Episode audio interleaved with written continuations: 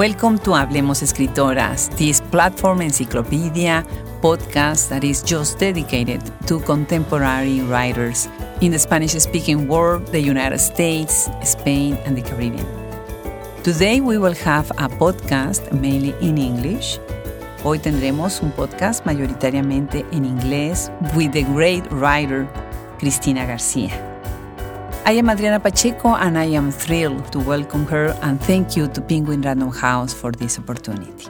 Cristina Garcia was born in Havana, Cuba. She's a journalist, writer, and educator. She immigrated to the United States as a child, where she was raised and studied political science at Barnard College. She has a master's degree in international relations from Johns Hopkins University and has been a reporter for the Knoxville Journal.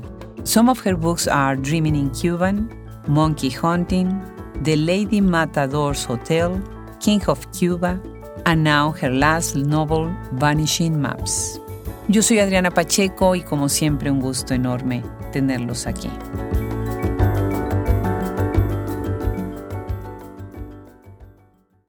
Pues Texas Book Festival va a llegar a la ciudad de Austin y nosotros estamos felices, felices con esta fiesta del libro tan maravillosa que nos da tantas oportunidades de acercarnos a lo mejor de lo mejor de la literatura y bueno, algunas de estas invitadas, de estos invitados que vienen a Austin, pues tienen tanto, tanto que decirnos. Y una de ellas es Cristina García. Estoy tan emocionada de recibirla en este micrófono y vamos a tener una conversación en inglés y en español o nada más en inglés. Vamos a ir mezclando cómo es nuestra vida para todos los migrantes que vivimos en esta gran nación. Bienvenida Cristina, you are very, very welcome. Bienvenida a Hablemos Escritoras. Oh, thank you for having me. Mil gracias. Me encanta, me encanta. So, Cristina, I know that you can speak Spanish, but you feel better and com more confident if we answer and we hold this conversation in English. So, but I really have to tell you that it has been a pleasure to read all your books and very intricate novels. So, we are very, very happy to have you here in, in this project. Tell me a, a, little bit about your origins. You are from Cuba, no, but you have been living in the United States for a long time. T tell us a little bit about your story. Sure. Um, well, I, I I came to the U.S. when I was just two and a half years old, and with my parents and younger brother and sister, and but instead of landing in Miami, or they we landed in Miami, but they my parents quickly went up to New York because it was crowded in Miami. There was no work at that time. This is the early 60s.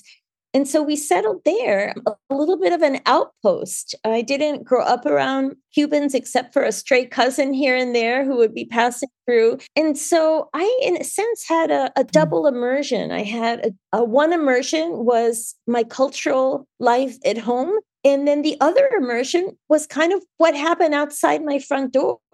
And so I was constantly negotiating and navigating the home life and all the mores and cultural mm-hmm. expectations and rules that came along with it.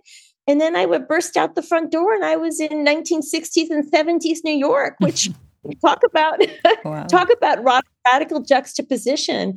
And so for me, you know, I, I somehow had kept the two apart. It was only when I began to write that Cuban personal self, the family self, the, the language of the home, the language of 1950s Cuba kind of surfaced, roared to the surface, I would even say, and began to mingle and meld in into to a, a kind of more complete and less segregated identity, I would say. Mm. Wow. So, but you have had all the time Cuba in your mind. Uh, the image of uh, a Cuba that is in the distance, but it's the other one that is living with you, and you are constantly revisiting it, no? Yes, absolutely. But honestly, I, a lot of what has happened with me in terms of my own cubanidad has to do with my looking back retroactively at, at mm. my life. Not so much growing up, growing up, I was really just a little New York kid, you know, who spoke Spanish at home, but most of my life was outdoors, right? So so a lot of what's say in my first novel, Dreaming in Cuban, kind of my alter ego ca- character there is uh, Pilar, yeah. the t- you know, kind of the teenage punk yeah. character And so, what I gave to that character was a consistent longing that dominated her childhood. That wasn't really my experience, but I what I felt in my mid 20s when I first went back to Cuba and started writing, I interjected into these narratives. I didn't even know I was nostalgic. I didn't even really get a real sense of what I had lost. I was more in the direct wake of my parents' loss, my parents' dislocation. But it seemed, even though they were my parents, it wasn't my life my dislocation and so so this is what i'm talking about what had been a part began to forge a whole my identity began to to forge kind of later in life in my 20s Oh, wow, that is very, very interesting. Of course, and by the way, I love the title of that book, Soñando en Cubano. That, what a beautiful, beautiful title. And what you are saying about the, the dislocation of your parents, of course, I agree. It's completely different the, way you, you were living your life and the way they had to, to, to leave Cuba and live their own lives. No, that is that is fantastic. And but at the same time, you had always this conversation about what's going on with Cuban Americans in the United States. No, it's like a political atmosphere and has informed also your work in, in certain ways. Definitely, because you know my parents, for many reasons, their their politics are are quite conservative. They went through a lot leaving Cuba. Um, they lost a lot, and I think it's very difficult to look at to look at a place objectively when subjectively it was for them a terrible and traumatic experience. It's almost like looking at the past through a kind of cataracts of that trauma. Mm-hmm. that's how i that's how i try and understand them. And i think that their generation and depending on where you grew up other generations you know i have cousins in miami who who share those politics who are in that hot house of of um, the, you know the exile perspective. But for those of us further out in the diaspora, growing up in places like New York or Europe or California, it's a very different situation and it's a very different kind of negotiation. And and so we can, you know, we we can step a little further away from those kinds of allegiances, I would say. I'll tell you a story. I mean, my father and I are completely uh, on opposite ends of the political spectrum and, and it was very funny when obama was it was the president and he would try and get me on these his crazy listservs and i would say get me off these things but and, but we would talk almost every night just to hmm. check in i i love him very much wow. and and we'd always end the conversations well well, you know, buenas noches, papi. Um, oh, okay. And, and, he would say the same to me. And he goes, It's always good to talk to you. And he says, it's important to know this is my father saying it's important to know what the enemy thinks and i'm like yeah same to you papi okay buenas noches hasta mañana like that that's that that was our conversation so we could acknowledge our differences that he was Yo también te quiero. Yo también te quiero, papi. so was like, it was like valuable for him to talk to me too, not just as his daughter, but but almost as a reconnaissance mission to report back to his friends, you know, what the enemy was thinking. So that's I know I'm not alone. I know that these kinds of bifurcations and arguments have been going on for decades um, in and around the Cuban communities and the Cuban diaspora. Well, and I am sure that it, it, wasn't very easy for him to talk to you. You you studied political sciences and you are a journalist, so I I, yes, I would yes. Yeah, no, I mean, it's so funny because I grew up with, you know, a lot of, I would say, polemics. And so I think I, I studied political science and I went to graduate school for international relations and so on because I really wanted to get a, a grasp on this situation I grew up in, uh, under which you know two sides of the family were were shouting at each other or deadly silent with each other for the better part of three decades. Uh, now much longer. Now you know people. Some people have died or whatever, but basically since 1959 or 60. And so for me, it was important to understand the source the source of those divisions and how a big seismic event like the Cuban Revolution has a trickle down effect on people, on relationships. You know, half sisters or mothers and daughters. You know, it's it's a kind of difficult gift that keeps on giving your whole life. Wow. Yeah. Yeah, of course. So, as I said, you are a journalist and you were writing for a Time and the Globe magazine. You were also a reporter. And then at a certain point, you decided to, to write the first fiction book. How was that process? How did you change to the other, to the other side of the line? and how does journalism inform your writing? Mm-hmm. Yeah, no, those are good questions. I mean, I I think back and sometimes it feels like it happened very fast, but I think it really was more gradual than I realized. You know, I think I was a journalist for about 10 years. I, I think I just got more and more frustrated with with the length constraints of what I was writing about this really happened most pointedly for me. I was Miami bureau chief actually for Time magazine in the in the 80s, in the mid 80s. And as part of my territory, I had all of the Caribbean as well as Florida. I mostly neglected Florida and was like flying around the Caribbean, especially Haiti, which was having a lot of, you know, a lot of news was coming out of Haiti, sad, a lot of sad news. But so I, I just thought, here are these incredible stories and I have to tell them in 150 lines. You know, I have to distill them. I, I can't use that incredible quote from this person or that person. There just wasn't enough room. And so I was, that was the frustration for me. Mm. I also, um, because I was Cuban American, could not get a visa as a journalist to visit Cuba. I could go as an individual, you know, I could, mm-hmm. to visit my grandmother, which I did, but I also felt very thwarted by that.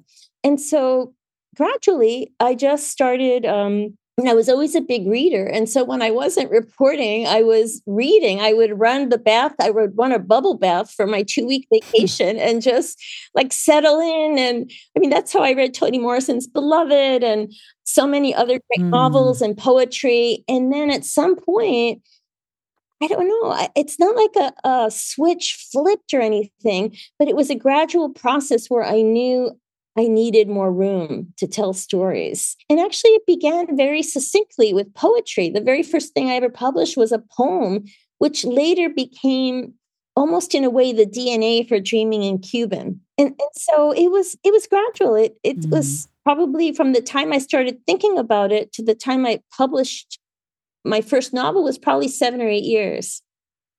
Wow. Wow. Beautiful, beautiful, beautiful. And of course, it's reading, it was food for your brain and imagination and the words and vocabulary ideas.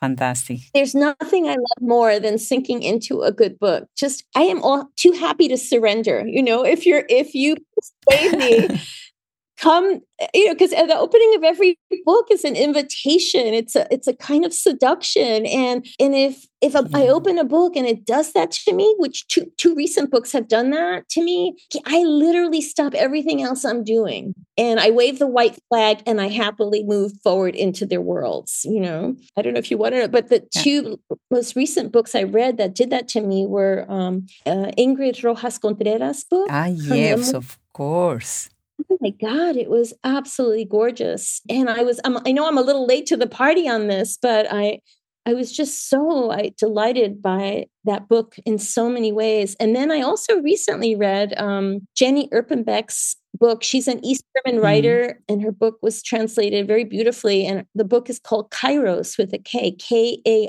I R O S.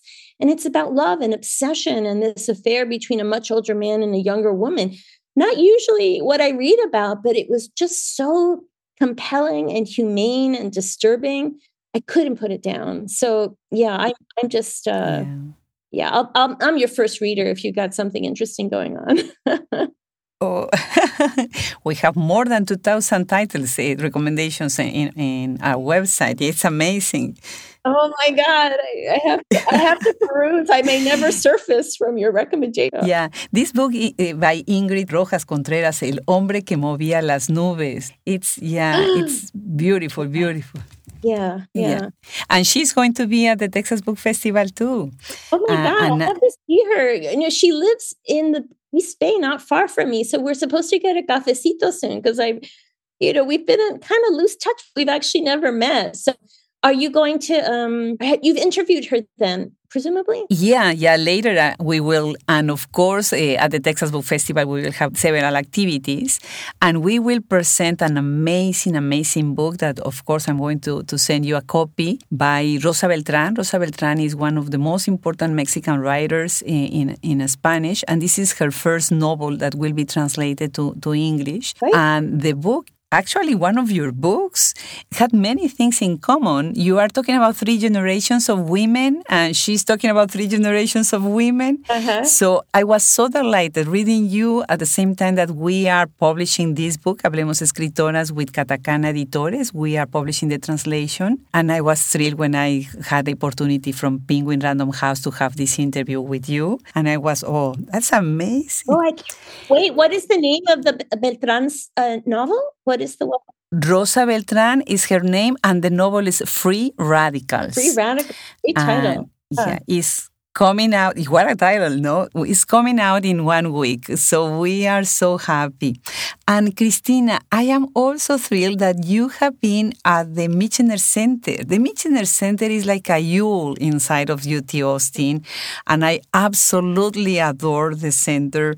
Bret Johnston has a fantastic, fantastic view as director and, uh, of the center. And now we have, for the first time, uh, a Mexican writer, a very young Mexican writer. She is uh, Maria Gomez de Leon. Mhm. She's a student at the Michener Center, and I know that you were there at my alma mater, UT Austin. T- tell us about that experience being with the students, because you are a teacher also. So tell us about that.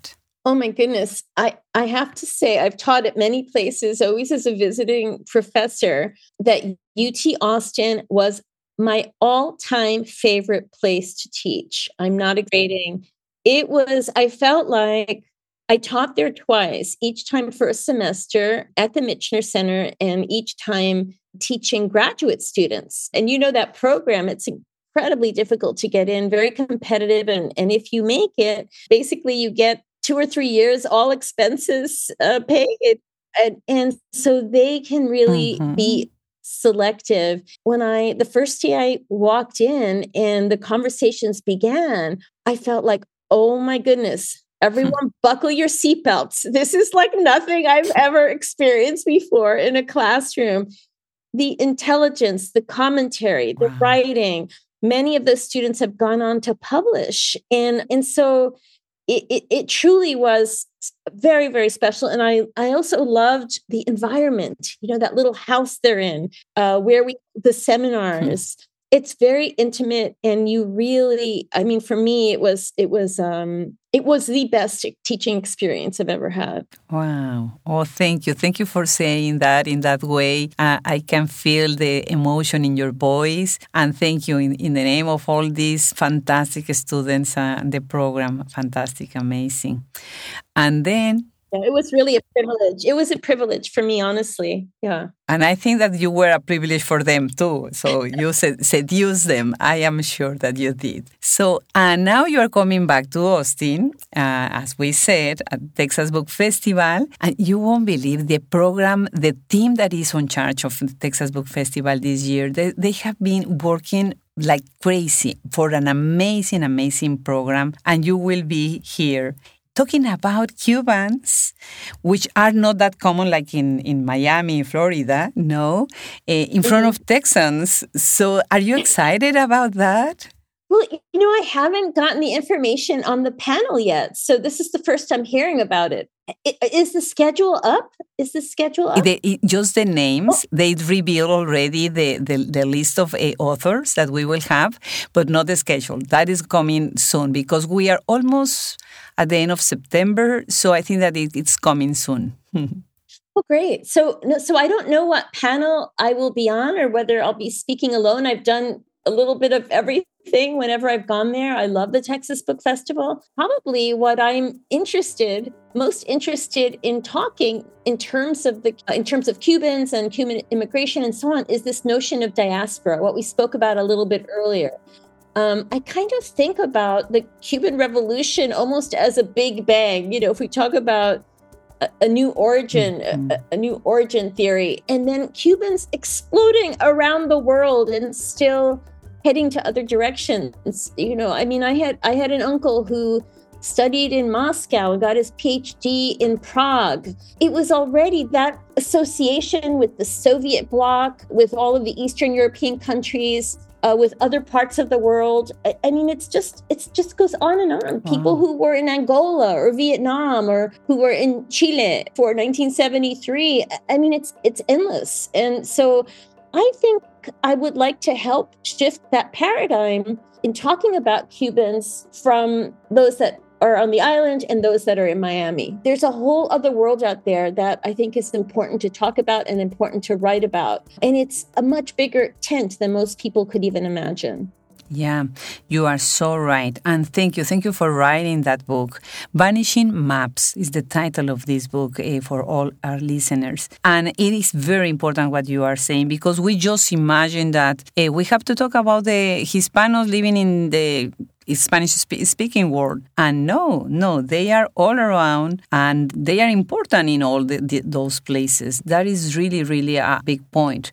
But are you continuing you you will continue with this book part of the story of celia lourdes and, and, and, pilar no because dreaming in cuban and i i wonder now how vanishing maps will evolve this story i've been thinking a lot about that i have some ideas i i, I think i'm most interested in I mean, if I'm going to fast forward it into the future, I'm probably most interested in the little boy in Vanishing Maps, Azulito, who is Pilar Puente's son, who's six mm. years old. Uh, in Berlin. And his father, he's never known mm-hmm. his father, who was a Japanese artist who had an affair with his mother but never took any responsibility for him. So I think there's a lot of material possibly there in terms of kind of expanding the diaspora even further. So if I write anything, that's kind of where my interest is right now. But I'm also, I've also just joined the Medicare generation. I just turned 65.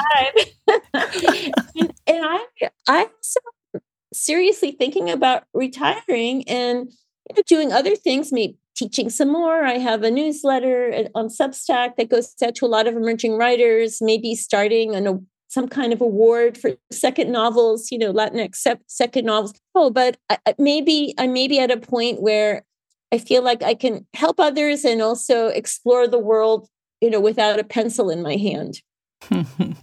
that is fantastic. I will follow you in Substack. I have opened my account and I am one day, one day I will be I, I want to write there, but now I will be following you. That is that is amazing.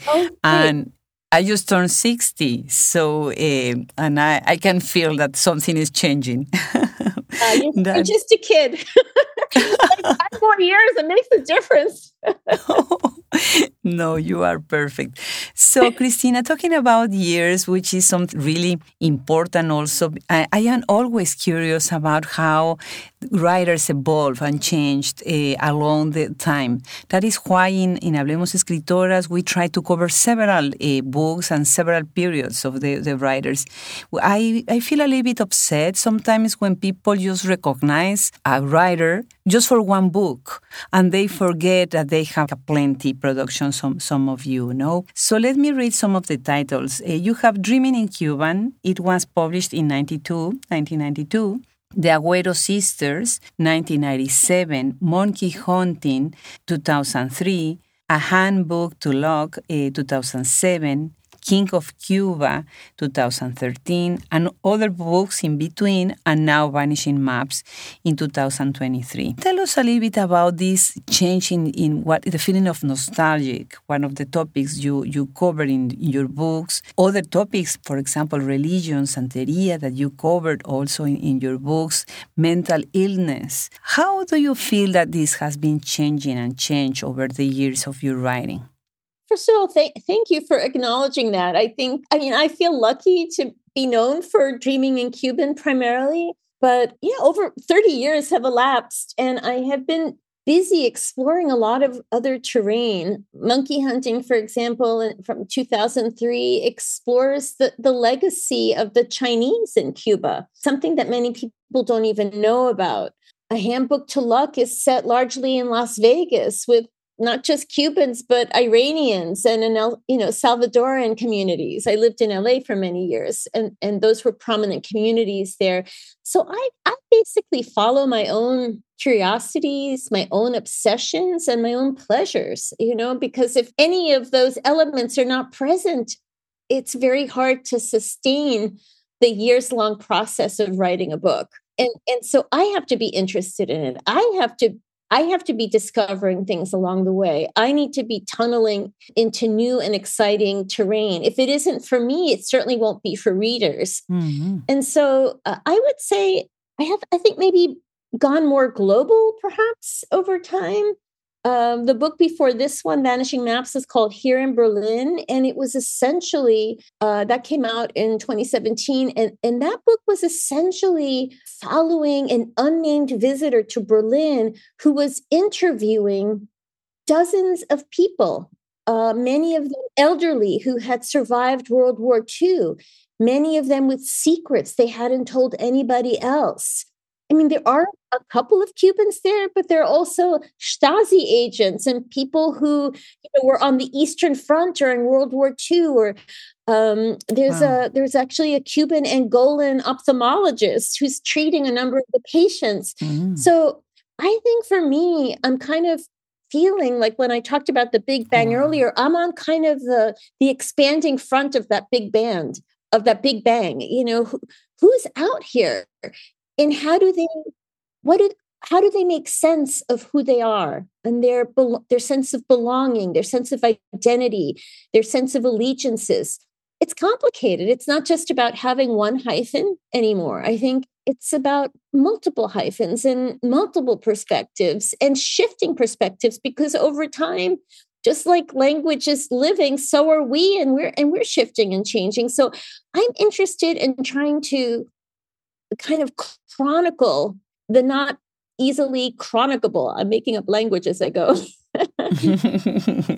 I love it. I love but it. but I'm interested in that. I'm interested in what can't be easily explained, and that it will take a novel to begin to ask, at least begin to ask the kinds of questions that might yield interesting answers, but not the final answers, evolving answers. Exactly. And more questions too, no? Bring and always more questions. Yeah. Yes. Yeah, yeah. Uh, for all our listeners, Dreaming in Cuban was nominated for the National Book Award. Congratulations for that, Cristina. That is that is amazing. And I might recommend some of the videos that you Google internet. Cristina is talking about uh, her career. There are very nice uh, talks something that you will notice if you follow Cristina and if you watch some of the, the presentations she has given is that she has a fantastic sense of humor. and she is always laughing. And when she writes, she's mixing this dark and sour kind humor, no? And I think that is something that is embedded in, in your writing, Cristina. How this humor can help you to discuss transgressions, identity, uh, stereotypes, gender roles. Tell, tell us more about that. How the, the humor, sour humor, can help you in your writing. Well, um, well, thank you. That's that's a great question, and I don't not sure anyone's ever asked me that before either. So I think for me, I'm very drawn to absurdity. And I think absurdity, you get absurdity when you hmm. juxtapose two things that normally don't touch borders, right? So I think there's something, you know, whether it's something tragic combined with bizarre detail or a distraction in the midst of something serious that ends up being very funny. I don't know. I think I think I'm just I'm think I'm just drawn to the unlikely. I'm also drawn to the otherworldly. I'm also drawn to anything that pushes the boundaries past what one might call reality. So I'm interested in ghosts. I mean, I have a ghost in Vanishing Maps who, who kept making me laugh out loud. She was so outrageous, you know, and she just kept getting more outrageous. It seemed like my laughter only encouraged this character to like greater, greater extreme. Hmm. And so I think that can also serve as a provocation. Hmm. I think humor can forces you to ask questions that you might not otherwise ask. Uh-huh. and it forces humor also can force you to question your own assumptions about things you know? It also will tackle your discomfitures you know something i mean when we're nervous sometimes we laugh. Well what is it? Why? Why is that? How does it mm-hmm. help yeah. us survive the nerves right? So i yeah. I, I, think humor humor has just a, just a panoply of functions and it humor keeps surprising me you know? It's almost it's almost like a, uh, what aristotle used to say about a good story needing a good ending being surprising and inevitable. Well, once a bit of humor works you realize how both it's surprising yeah. and seems almost inevitable in this situation. It, they belong and and so that's kind of how I'm thinking about it. Although I don't I don't I'm thinking out loud because I'm not sure that I really exa- has have examined it before. no, no, no. I absolutely love that that that part of your your writing. So, uh, Cristina. Now that we are mentioning some names uh, coming to the Texas Book Festival, uh, actually uh, now I, I am remembering another name, which is Sylvia Aguilar Zeleny. I would love to introduce you to, to Rosa Beltrán and Sylvia Aguilar Zeleny, both from, from Mexico, but Sylvia lives in, in Texas and Rosa Beltrán is coming all the way from Mexico. I wonder about what you think about the literary scene in the United States by Hispanic writers. And tell us about also the conversation that Hispanic writers living in the United States might have this conversation with other writers coming from the from the whole continent and Spain and of course the Caribbean. Yeah, it's it it's so interesting. I mean, when I when I first published Dreaming in Cuban in 1992, it there wasn't I can't say that there was much of a going on on Latinx literary front. I mean, there were a few people and I'm talking about who were say published kind of by mainstream presses and uh, some review attention and who weren't being relegated to dusty shelves you know social science shelves or whatever. It was it was a pretty small group and we all kind of knew each other. I was like the baby of the bunch uh, you know with julia alvarez and sandra cisneros and denise chavez others you know? And and so what i see now is this explosion of talent and this eagerness to hear the stories in a way that didn't exist when i was first publishing. And i remember saying at the time and i forget what interview it was but i said you know we you may think that we are writing from the margins. I remember telling a journalist but what's what's going to happen or what i hope will happen is that our stories will reinvent the American narrative. Our stories will be mainstream and everybody will be reading us, not just our, you know, our own, our, you know, cultural compadres. Uh, so, and I think that's what's happened. And and when I say explosion, I don't mean just literary fiction. I mean, I mean memoir. I mean, people are writing zombie novels and young adult novels and children's books and you know a lot of you know thrillers, th- things that are, are not necessarily to my taste, but in other words, that the publishing them is mainstream at this point, I think, or getting close to it. There's been a lot of efforts. So now, in terms of a conversation with you know, our countries of origin, the cu- countries uh, where our parents or grandparents or even further back came from, or even, you know, in the Southwest where they were there first. I think that those are different conversations. I remember going to a conference in Cuba ages ago where I think it was Miguel Barnet who said, Identity, identity, all you guys talk about, you mean those of us from the US, all you guys talk about is identity. We know who we are here. I remember him saying.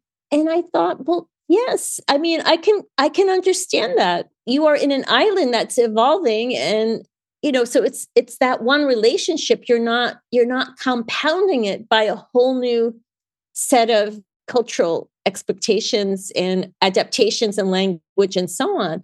So I think that maybe he was onto something there that what is identity this notion of identity might be quite different from the, the US immigrant experience from those who are living in their home country and, and examining it, you know, with fresh eyes, of course, but but but it's home. Wow. Wow, beautiful, beautiful. You were a prophet, Cristina You were a prophet. You couldn't imagine in that moment uh, the future but you did, and that is that well, is fantastic. Very hopeful. I was certainly hopeful of that yeah. because I remember when my agent was shopping around Dreaming in Cuban, and she offered it to one one publisher who said, "Oh, we love the novel, but we already have a Latino," you know, as if there was a, as if there was a some kind of, you know, they, Enough. they had checked that box already, right? Uh, one Latino was enough. Okay, that was that was good. Let's move, you know, moving right along here. So that doesn't that doesn't happen. No, at least no one would dare say that. Uh, they put no. it in writing. So. Yeah you know, a couple of weeks ago, we were in, in Mexico City, and uh, UT Austin was the, the guest of honor. They organized a big, big book fair, which is more like a science fair. And Sandra Cisneros was there mm-hmm. with uh, Elena Poniatowska. If you remember, Elena Poniatowska translated the first edition oh of the, the, House on, Man- on Mango Street. Oh, I didn't know she had. In, I didn't know she had yeah. translated that. I love her. I have read a lot of her work in translation in English. Um, so that's interesting. Yeah. Yeah. The second edition was translated by Fernanda Melchor. Right. But uh, at that panel was also Liliana Valenzuela, which is actually the translator of Sandra Cisneros. Uh, she has translated all her books except uh, The House on, on, Mango Street. And it was a blast, Cristina. You won't imagine. The, the, the room was full of people. It was crowded, packed, and the conversation was amazing. And I can imagine those years with you, with Denise Chavez and Sandra and all that generation that is, yeah, have paved the, the road for, for many young uh, writers. So, Cristina, it's it's a pleasure. By the way, I just wanted to mention, I know uh, Liliana Liliana translated a handbook to luck into oh. Spanish. Uh, I think translated Las Caras de la Suerte, I think it was called. Uh, she did a beautiful, beautiful job, and I used to see her when I I lived in Austin, and so I'm so pleased. I think she's brilliant, um, and she's a wonderful poet, as you know. Yeah. Yes, she's collaborator of Hablemos Escritoras. Oh my God! and we are very good friends. We are very oh. good friends. You know, this this world this world is is, is small. you better behave. For my regards. Yeah. So, Cristina, this has been a blast. I am so thrilled that I will meet you and I want to host you and welcome to Austin. And uh, in the name of our listeners, thank you. Thank you for writing. Thank you for joining this project. And we will be talking about your books. I actually I recommend, de verdad, tienen que leer a Cristina en inglés, en español. No dejen de ver su carrera, todos los libros que tiene, porque de verdad tiene muchísimo que decirnos a todos nosotros. Thank you, thank you, Cristina, again. I'm so grateful. Thank you. Thank you very much. And I look forward to meeting you in person. Okay. Yeah, the same. Bye bye. Thank okay, bye bye.